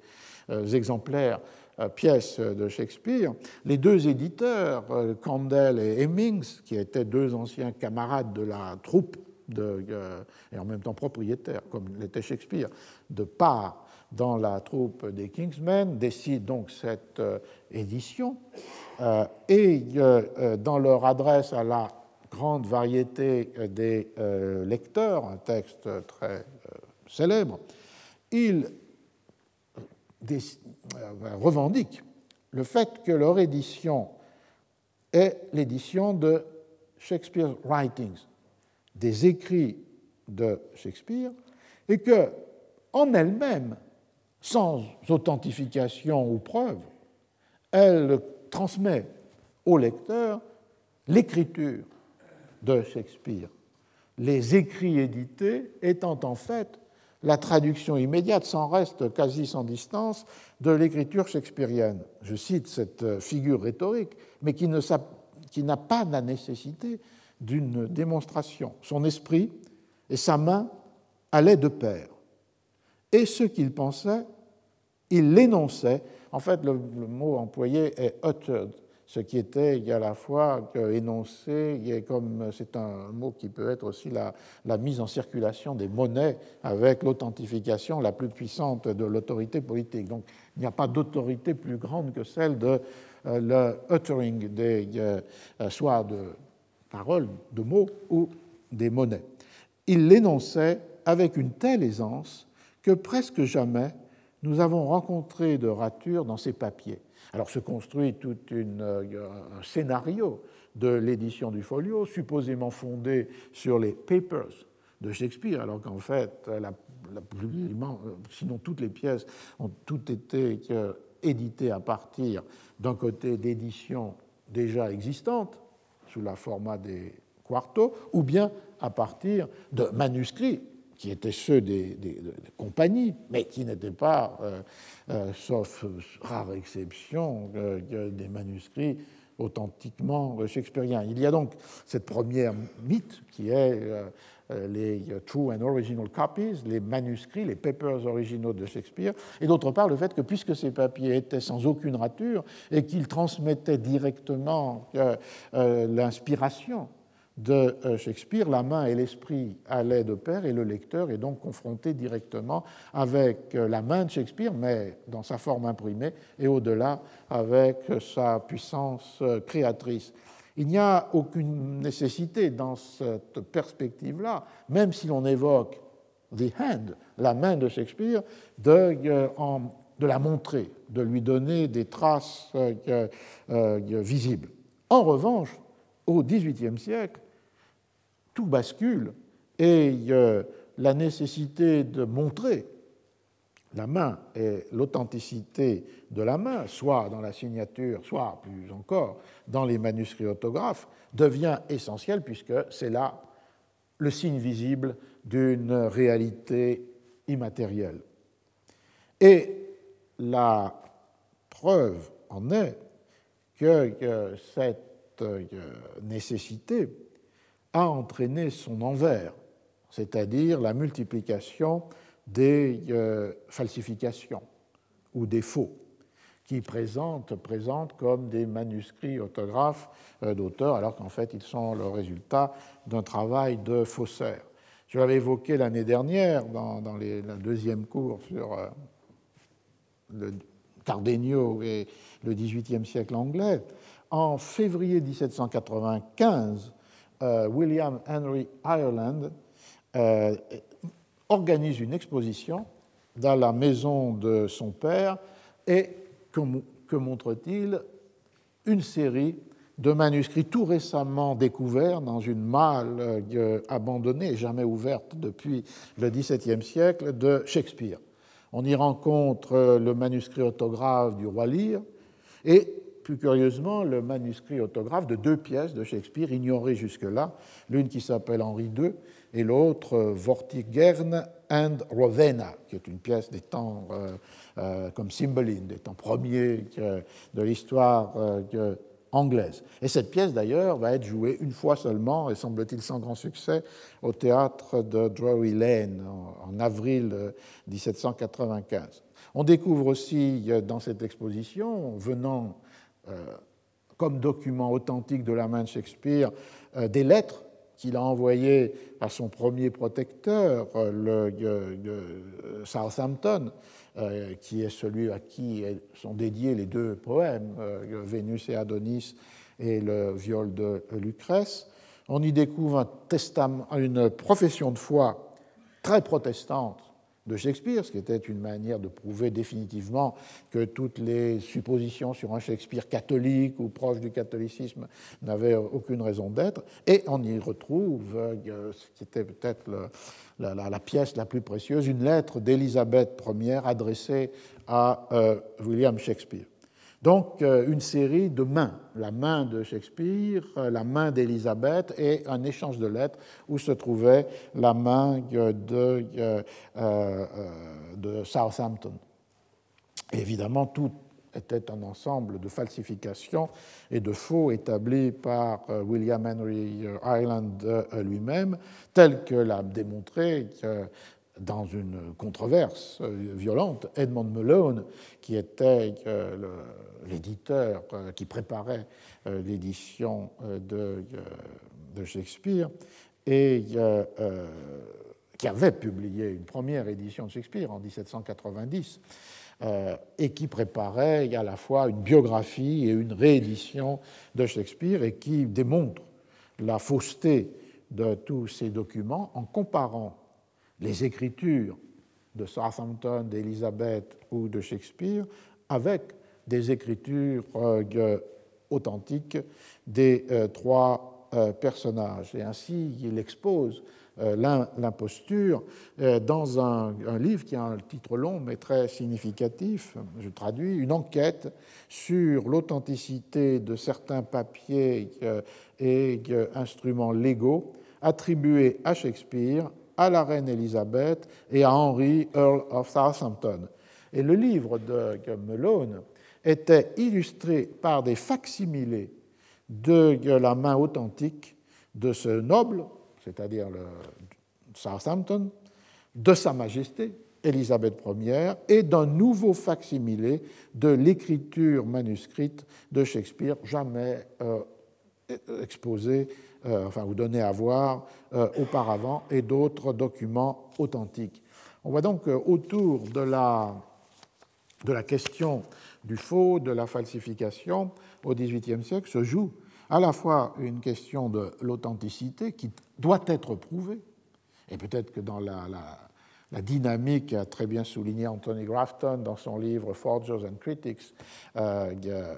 il y a là un exemple particulier, c'est-à-dire que c'est à partir de ces falsifications ou de ces faux que se renforcent les nécessités de la preuve qui peut les démontrer ou les démonter comme, euh, comme telles. Et comme on le voit ici, une autre question qui serait la question euh, euh, technique, l'apparition d'une nouvelle technique de reproduction dans les livres imprimés des documents manuscrits, c'est-à-dire les premières formes du facsimilé qui viennent donner le support d'une technique à cette euh, revendication euh, euh, d'authenticité. On est donc dans un univers où là, la main doit être montrée et non pas être évoquée comme dans le cas du premier folio de, Shakespeare. Alors on pourrait, à partir de là, suivre une histoire qui serait une histoire au XIXe et au XXe siècle du fétichisme qui va s'attacher à, la main, quelquefois d'une manière extrêmement matérielle, puisqu'on a des moulages de mains d'auteurs dans les maisons des écrivains ou dans les, euh, les musées,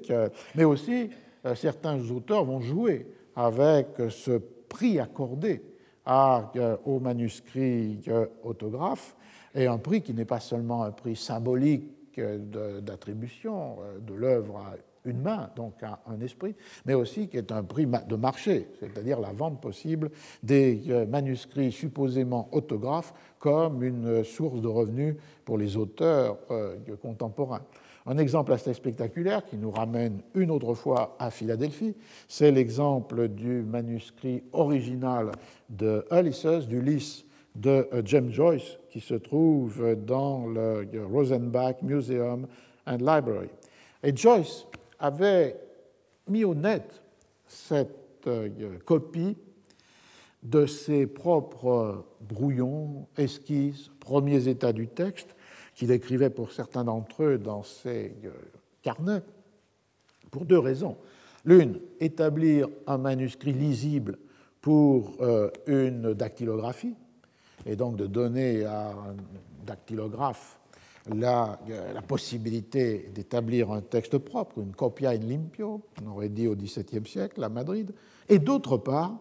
l'idée d'établir un objet qui, dont la valeur résidait tout entière dans le fait qu'il apparaissait comme étant le manuscrit original euh, euh d'Ulysses. Et euh, cette euh, deuxième intention a été euh, réalisé et couronné de succès, puisque en 1919, un, euh, avocat qui était en même temps un mécène new-yorkais, qui s'appelle John Quinn, a acheté ce manuscrit à Joyce pour avoir le manuscrit autographe original de euh, Ulysse. Et c'est à partir du moment où Quinn a mis en vente dans une vente aux enchères ces manuscrits et ces livres que le docteur Rosenbach, qui était euh, un érudit mais aussi un euh, marchand de livres euh, précieux, rare, a acquis ce manuscrit d'Ulysse qui se trouve maintenant dans le musée, qui est le résultat de sa, collection. On voit donc qu'on est devant un, manuscrit assez complexe, celui qui, enfin, la, double nature de ce manuscrit est tout à fait euh, intéressante. D'un côté, euh, c'est un manuscrit de travail dans la mesure où il se situe à un moment comme un état du processus d'écriture d'Ulysse par euh, Joyce, mais en même temps, d'une certaine manière, c'est un manuscrit de présentation mais ici, non pas tourné vers euh, un présent fait en le présentant à un patron ou un protecteur, comme dans le monde de l'Ancien Régime, mais un manuscrit de présentation qui peut devenir une commodity, qui peut devenir un bien euh, négociable, circulant euh, sur un marché et entraînant un profit direct, et non pas indirect, comme dans le cas du patronage, pour l'auteur. Il y aurait beaucoup d'autres exemples dans lesquels on pourrait suivre ce fétichisme de la, euh, main et les multiples euh, usages qu'il a pu euh, avoir au cours du XVIIIe siècle. Alors cette forte relation, ici transformée en un processus de présentation et commerce de l'écriture, cette forte relation qui existe entre le manuscrit autographe et l'authenticité de l'œuvre n'a pas seulement été euh, construite de l'extérieur par ce que j'évoquais, en particulier au XVIIIe siècle, ces conflits ou ces alliances entre les auteurs et les libraires euh, euh, éditeurs pour protéger à la fois les droits traditionnels de ces libraires éditeurs. Dans le cas euh, euh, de l'Angleterre, un copyright euh, perpétuelle. Dans le cas français, avec Diderot, le privilège de librairie, même si Diderot lui donnait un contenu tout différent de celui de la grâce royale, mais comme la sanction d'un contrat passé entre un auteur et un, libraire-éditeur. Donc il y a une construction euh, ou bien dans le cas allemand, de façon à pouvoir briser ce cercle infernal des euh, reproductions des textes rendues possibles par la fragmentation étatique qui limitait très fortement euh, l'emprise ou l'utilité du privilège. Donc il y a bien une construction de l'extérieur, par l'institution, ou par les institutions, de, ce, de, ce, de cette configuration qui attribue à la main de l'auteur une importance décisive. Mais en même temps, on peut aussi montrer qu'elle est intériorisée par les auteurs qui, si dans la période que j'ai évoquée antérieurement, elles pouvaient être des copistes d'eux-mêmes, dans ce cas-là, deviennent des archivistes euh, d'eux-mêmes. Et euh, on le voit avec deux exemples tout à fait euh, spectaculaires. De nouveau Rousseau d'autant plus spectaculaire dans ce cas-là, comme on l'a vu, qu'il a une capacité technique de euh, copiste qui l'accompagnera tout au long de, sa, de son existence. Et le cas le plus emblématique, c'est évidemment la Nouvelle Héloïse, puisque pour la Nouvelle Héloïse, euh, Rousseau a gardé les brouillons, il a établi quatre copies manuscrites de sa main, comme pour euh, les dialogues, et il a conservé, pour trois éditions imprimées successives, des exemplaires sur lesquels il a porté, d'une part, il a, euh, pardon, il a euh, conservé euh, des épreuves avec les corrections et des annotations pour, des, sur des, pour trois éditions imprimées de euh, son roman. Il y a là un dossier génétique qui peut être comparé avec les dossiers génétiques du XIXe siècle, euh, avec euh, brouillon, copie manuscrite, épreuve corrigée. Donc le, le, cas de Rousseau est un cas topique et d'ailleurs qui sera prolongé plus tard, y compris après sa mort, avec les conflits extrêmement complexes qui sont noués autour des manuscrits autographes de, des confessions. Et notre collègue Raymond Byrne a consacré un livre entier à cette compétition entre les héritiers testamentaires et les libraires euh, éditeurs, parfois c'était les mêmes, euh, autour de euh, cet manuscrit absolument devenu comme la, preuve la plus profonde de ce lien entre l'authenticité et la singularité, l'authenticité de l'œuvre, la singularité de l'auteur et l'écriture autographe qui était liée avec ce sort des confessions. Mais le cas de Goethe en Allemagne serait aussi un cas où l'on pourrait voir cette intériorisation par l'auteur de l'importance de ses propres manuscrits et en quelque sorte de ce, en conséquence de cette idée que l'auteur devient l'archiviste de lui-même. Dans une lettre écrite vers la fin de sa vie au chancelier Müller, Goethe écrit Mes manuscrits, mes lettres et mes collections méritent la plus grande attention. On ne rencontrera pas avant longtemps des collections si riches, si variées pour un seul individu. Et c'est la raison pour laquelle j'espère que sa conservation pourra être assurée. On voit donc l'importance pour lui de la conservation de ces euh, euh, manuscrits,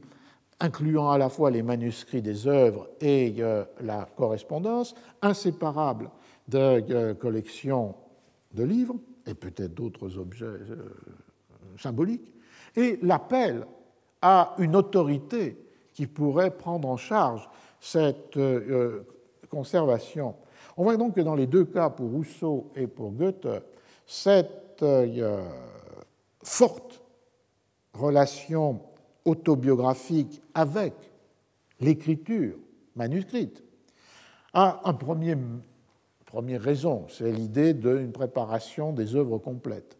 Et euh, là encore, avant même les confessions, l'idée des œuvres complètes de Jean-Jacques est un thème qui a mobilisé toute la librairie euh, euh, européenne. Il y a donc là une nécessité des œuvres qui soient fondées sur les documents les plus authentiques. Mais je crois qu'au-delà de cette fin pratique d'édition des œuvres complètes renvoyées ou appuyées sur les papiers euh, de euh, l'auteur, on a quelque chose de plus, c'est-à-dire euh, ce lien extrêmement puissant qui se constitue entre le, poète ou l'auteur et ses archives. Et un des essais de Goethe avait pour titre Les archives du poète et de l'écrivain. Donc une, une, une, volonté de euh, maintenir dans une forme de, survie de leur existence et en les, protégeant contre les destructions qui traditionnellement les avaient euh, euh, frappés, les manuscrits autographes. On peut voir aussi cela parfois au-delà même, au XIXe siècle, au-delà même de l'idée d'une transmission de ces manuscrits autographes, transmission à des euh, héritiers, à des libraires éditeurs pour les œuvres complètes euh, et aux lecteurs comme trace d'un cœur, d'une âme. Euh, on peut le voir même lorsque, sans cette volonté de transmission, existe cette intense relation entre l'auteur et ses manuscrits. Une des expressions les plus fortes que l'on peut rencontrer, c'est dans une lettre que Flaubert adresse à Louis Collet en avril 1852. Et il écrit Pourvu que mes manuscrits durent autant que moi, c'est tout ce que je veux. Je les ferai enterrer avec moi comme un sauvage fait de son cheval. Il y a donc là, indépendamment de toute volonté de transmettre à qui que ce soit, la volonté, ces, ces, manuscrits, la volonté de les conserver au plus près du corps, y compris du corps euh, mort, même s'il s'agit là d'une expression euh, métaphorique qui n'entraînait pas nécessairement de euh, réalité matérielle. On y trouve exprimé avec une très grande puissance ce que j'essaye de mettre en place à partir du XVIIIe siècle, c'est-à-dire l'importance acquise par l'autographe et c'est aussi le moment euh, euh, du développement des collections euh, de signatures. et c'est importance de l'autographe, signature pour les collectionneurs, manuscrits pour les auteurs, éventuellement leurs héritiers et les libraires éditeurs, renvoyant à la fois des configurations qu'on peut qualifier d'institutionnelles et de juridiques à des nouvelles, euh, de nouveaux concepts euh, esthétiques, mais plus profondément peut-être encore à cette dimension qui est une dimension de la subjectivité, qui est une dimension de la reconnaissance de l'individu par les autres ou par lui-même à travers cette trace privilégiée de sa singularité qui est euh, son, euh, son écriture. L'écriture qui euh, peut être montrée, exhibée, reproduite grâce aux techniques du facsimilé. Du coup, je vais conclure avec ça. On voit que dans cette trajectoire que j'ai essayé de dessiner ce matin, qui commençait avec l'obsession contemporaine pour les archives d'auteurs, qui pouvait ensuite montrer que, ces archives d'auteurs auraient été impossibles à euh, construire si euh, le, champ chronologique considéré avait voulu s'emparer des 16e, 17e siècles, période où, sauf exception euh, rare, sont les manuscrits d'auteurs et pour euh, les raisons qui sont liées euh, à la fois à des catégories euh, mentales et à des processus de publication, et montrer aussi qu'à partir d'un certain moment dans le XVIIIe siècle, forgé au sein des tensions autour finalement du copyright, du privilège et de la contrefaçon, naissait l'importance première de l'auteur et qu'à partir de ce moment-là naissait aussi du même pas l'importance fondamentale de euh, la trace de son génie décelable, repérable dans euh, son écriture. Cela nous amène à ce dont je voudrais euh, parler la fois prochaine, c'est-à-dire en faisant retour finalement à ce texte de Foucault qui euh, systématise, sans intérêt pour la chronologie particulière, mais qui systématise cette euh, émergence d'un régime moderne de la production, la circulation, la désignation et l'appropriation euh, des œuvres, essayer de comprendre qu'est-ce qui est introduit dans à la fois les pratiques de l'édition des textes, les délimitations des œuvres, et les rapports entre euh, l'écrivain et l'auteur et entre l'auteur et l'œuvre lorsque sont disponibles d'abondantes archives littéraires, doublées, appuyées par des archives euh, d'édition, comme c'est le cas pour euh, la critique génétique ou l'histoire de l'édition lorsqu'elle s'empare des grandes figures canoniques du XIXe ou du XXe siècle, et lorsque euh, ces euh, sources documentaires n'existent pas, c'est-à-dire lorsque où l'on est euh, face à un monde d'auteurs qui n'ont laissé aucune trace autographe et autobiographique de quelque nature que ce soit. Et donc d'amener finalement cette réflexion sur qu'est-ce qui est opéré comme différence dans euh, des approches critiques ou des euh, pratiques euh, d'édition ou des conceptions même de ce qu'est une œuvre par cette existence ou cette absence de la main de l'auteur, une main de l'auteur que l'on peut rencontrer dans ses formes les plus matérielles quelquefois et dans les multiples traces qu'elle a laissées dans les archives, à commencer par les archives d'auteurs. Donc ce serait le, point de départ du euh, cours de la prochaine semaine. Je rappelle que pour les étudiants de,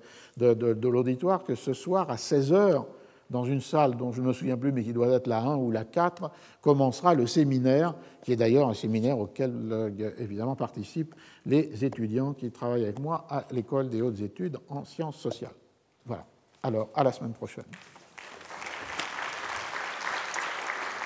Retrouvez tous les podcasts du Collège de France sur www.collège-de-france.fr.